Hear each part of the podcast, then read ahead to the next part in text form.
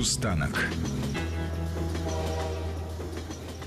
Отправляясь в Ярославль, не ограничивайтесь осмотром центральной части с ее многочисленными церквями XVII века, того столетия, когда Ярославль фактически был вторым городом страны. Выделите время и на Петропавловский парк. Там находится нетипичный для города храм. Он напоминает Петропавловский собор в Санкт-Петербурге, то есть главный храм Петровской эпохи, хотя и не является его точной копией. Интересен и сам парк – Шпиль колокольни виден издалека, но пока это место выпадает из основных туристических маршрутов.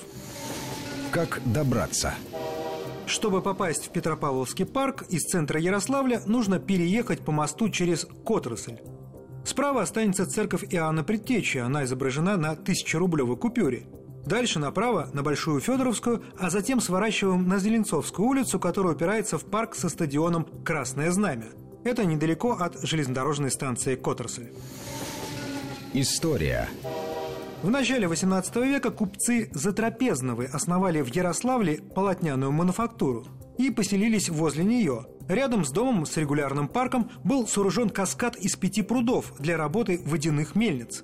Первый пруд назывался грязным, в нем стирали белье.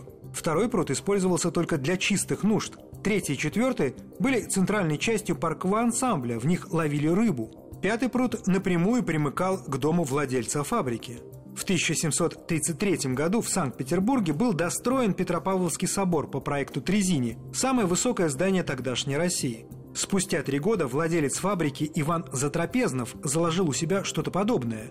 Ярославскую Петропавловскую церковь осветили в 1742 году. Храм схож со своим столичным тезкой, хотя колокольня, конечно, пониже. Что сейчас? После революции Ярославскую большую мануфактуру национализировали и переименовали в Красный Перекоп. Впрочем, старое здание фабрики разобрали еще в XIX веке – в 1929 году церковь Петра и Павла отобрали у верующих и устроили в ней клуб пионеров. Петропавловский парк стал парком культуры и отдыха имени 16-го партсъезда. Сейчас храм вернули церкви, снаружи здание восстановлено. Церковь двухъярусная.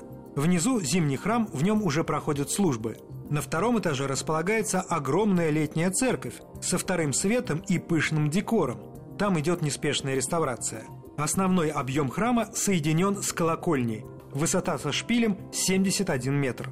Настоящая североевропейская барокко. Гуляя по парку, даже может показаться, что вы находитесь на Неве, а не на Волге. Борис Бейлин, Вести ФМ.